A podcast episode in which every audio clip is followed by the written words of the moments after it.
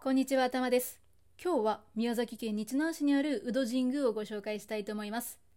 宇戸神宮は日向灘に面した断崖の中腹にある岩窟内に本殿が鎮座しています。参拝するには崖に沿って作られた石段を降りる必要があって、神社としては珍しい下り宮の形となっています。言い伝えによると山幸彦が兄の海幸彦の釣り針を探しに竜宮を訪れて海の神の娘である豊玉姫とちぎりを結びその後身重となった豊玉姫がこの宇戸の地にやってきて霊窟に三殿を作られたということのようですね。本殿の鎮座する岩窟はその豊玉姫が産屋を建てた場所でその後水神天皇の代に現在の祭神である六柱の神を祀って水古天皇の代に岩窟内に社殿を創建して宇戸神社と称したと伝えられています。宇戸神宮は現在国定公園日南海岸の風光明媚な場所としても人気です。